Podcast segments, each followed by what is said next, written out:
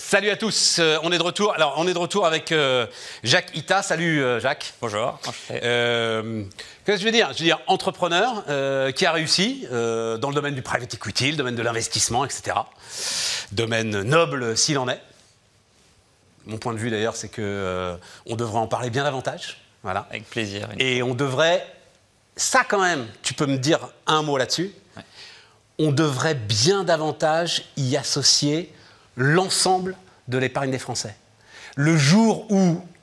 Hein, tu es d'accord avec ça? Je suis même plus que d'accord parce que je suis au bord d'une société justement qui va chercher euh, et collecter l'épargne des Français pour la rerouter vers les meilleurs fonds de private equity de la place. Et donc je crois vraiment à l'avenir de ça. Le private equity est une classe d'asset management qui a clairement toute sa place dans le portefeuille des, des Français. Ouais, mais moi, comme toi d'ailleurs, on va en parler, j'y réfléchis en tant que citoyen. À partir du moment, tant que euh, notre épargne est massivement euh, investie dans l'assurance vie, on va rien comprendre à l'économie. Le jour où elle arrive à s'investir enfin dans des boîtes, et le jour où, parce que les gars sont curieux, tiens, un dimanche, j'ai rien à faire, mais où est, où est-ce qu'il est mon argent? Tout à coup, on va commencer à comprendre les entreprises, les boîtes, les entrepreneurs, le risque, bref, tout ce que la France n'arrive pas à comprendre. Bah, les gens vont s'intéresser enfin Ouais. à ce qui fait l'économie. Pour l'instant, c'est vrai qu'ils s'intéressent beaucoup à l'immobilier. Ouais. Parce que l'argent des Français est majoritairement placé dans l'immobilier. Ouais, deux tiers, c'est ça, hein, c'est deux tiers, un tiers à peu près. Aujourd'hui, on a une grande crise de l'immobilier devant nous et le private equity est aussi une façon de faire bouger son capital. Et j'avoue que j'attendais peut-être plus des politiques d'aide dans ce domaine-là pour justement amener les Français à participer à l'activité de leur pays. Ils essayent. Ils essayent, mais alors, c'est pas notre sujet, mais juste d'un mot, l'assurance vie, c'est une telle martingale. C'est très très compliqué de te donner de la garantie de liquidité, un peu de rendement et pas de risque. Tu vois, offrir. C'est surtout la publicité, en fait. La réalité, c'est que euh, pour amener le private equity vers les Français, il faut en faire la publicité. Et ce qui a été beaucoup fait en France ces dernières années, c'est taper. Dès qu'un fonds d'investissement achetait une boîte en France, 9 fois sur 10, on essayait de trouver la seule boîte sur laquelle ça marchait pas et on disait, ben tiens, Ouais. le private equity, euh, c'est trop de dettes, Ah ouais. euh, ça tire, les, ça tire les, les entreprises vers le bas, ça crée pas. Les vautours, J'ai-. J'ai entendu dans certaines émissions euh, qui parlaient de capital des familles versus capital des, des fonds d'investissement. Il n'y a pas d'opposition. C'est les mêmes choses. Ça fait bouger les entreprises, ça les force à être disciplinés, ça les force à aller de l'avant, ça crée de la dynamique. Et en France, où on est des grands fans du capitalisme politique, avec des grands groupes du CAC 40 qui possèdent une tonne de boîtes euh, qui n'aident pas tellement à se développer, je pense qu'il y a pas mal de choses à faire, même en termes de création d'emplois, création de- de- de- d'économie pour la France de demain. Mais c'est pas pour ça que. Mais c'est pas mal. Mais non, mais, euh, avec quoi. Mais si, parce Mais que non, ça participe. Voilà, c'est c'est un que- engagement citoyen, et on va parler d'un autre engagement citoyen. Donc, pour le coup, un peu, je vais dire euh, à l'américaine. Voilà, ça veut rien dire, mais on comprend bien.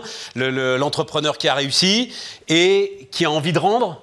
Est-ce qu'on peut le dire comme ça Qui a envie de rendre au pays ce que le pays lui a apporté? Aujourd'hui, l'engagement politique est difficile pour les gens, et donc il faut trouver des engagements qui nous permettent d'être au plus proche avec une vraie euh, compétence qu'on a acquise dans d'autres domaines. Et si on a envie d'apporter cette compétence aux gens, bah, c'est encore plus intéressant. Et donc moi, c'est vrai que dans mon métier, j'ai voulu disrupter, j'ai voulu donner de l'accès.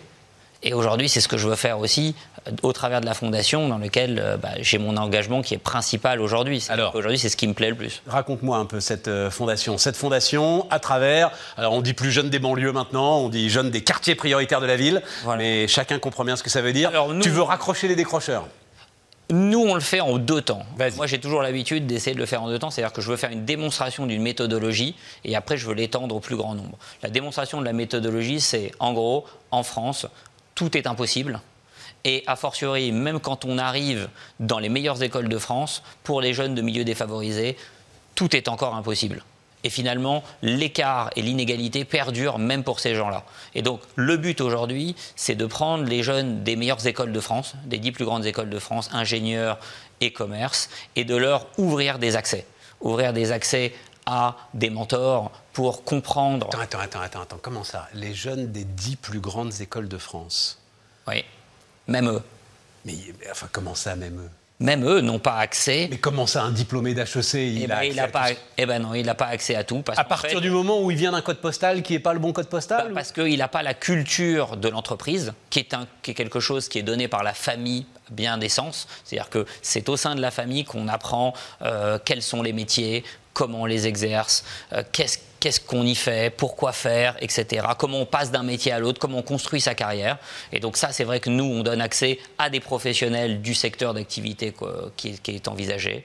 C'est dans les familles majoritairement qu'on apprend les codes culturels qui permettent après à ces jeunes d'évoluer et de grandir dans les entreprises, même s'ils y sont performants.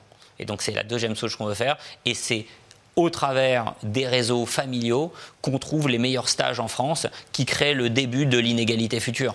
Et donc c'est ça ce qu'on fait dans la fondation. On met une méthodologie en place, on suit les élèves pendant toute leur scolarité et on vient boucher des interstices où il manque des choses. Là tu m'apprends un truc, tu vois. Voilà, donc nous, non, non, là tu m'apprends un truc parce que moi, moi, dans mon esprit, le gars, on est bien d'accord, hein, euh, on parle de jeunes gens qui sortent des quartiers prioritaires de la ville. Exactement. Le gars, s'il arrive à HEC, je ne sais pas pourquoi j'ai dit HEC, mais on pourrait dire école centrale, etc.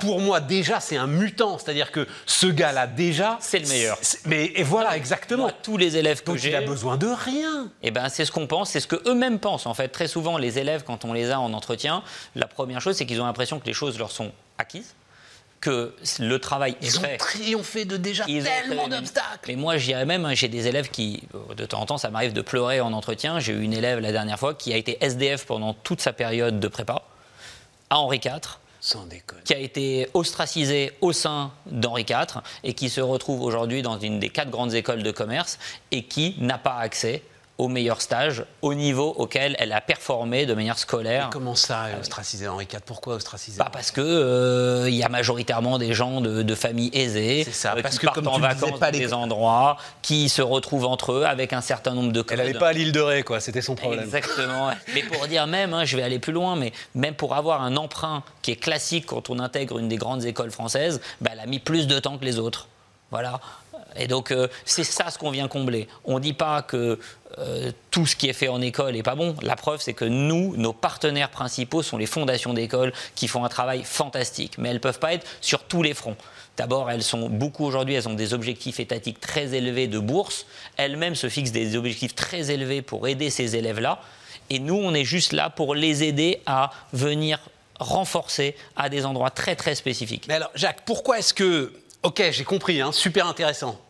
Mais pourquoi est-ce que tu t'intéresses pas au public plus large, celui qui est pas Henri IV, celui qui est pas dans les grandes écoles, les 900 000, 1 million alors, pourquoi de gars qui sont complètement en dehors de tout? C'est pas qu'on veut pas s'en occuper, c'est juste ce que j'ai dit tout à l'heure, c'est qu'on veut le faire en deux temps. Moi, ce que je veux valider, c'est une méthodologie, parce qu'en fait, ce qu'on veut faire, c'est après aller voir les entreprises pour obtenir des stages. Ce qui est très disruptif dans ce qu'on fait, c'est que c'est la fondation elle-même qui va chercher et qui accompagne les élèves pour obtenir les stages qu'elles souhaitent dans les secteurs qu'elles ont délimités comme étant ceux dans lesquels elles veulent être professionnellement avec leur mentor. Et donc nous, on doit être capable de prouver que cette méthodologie-là nous permet de pouvoir décider en interne quelles sont les personnes qui peuvent aller dans les stages qu'on aura obtenus pour elles à l'avance. Et ça, en fait, le but, c'est d'agrandir après le spectre de, personnes qu'on peut euh, prendre sous notre égide. Et après, c'est même de descendre en âge. Nous, on aimerait avoir, parce qu'aujourd'hui, l'écart se fait maintenant dès la primaire, puisque aujourd'hui, l'école publique devient défaillante, que la majorité des enfants de bonne famille vont dans des écoles privées. Et donc, l'écart ce qui crée cette différence et cette injustice démarre beaucoup plus jeune.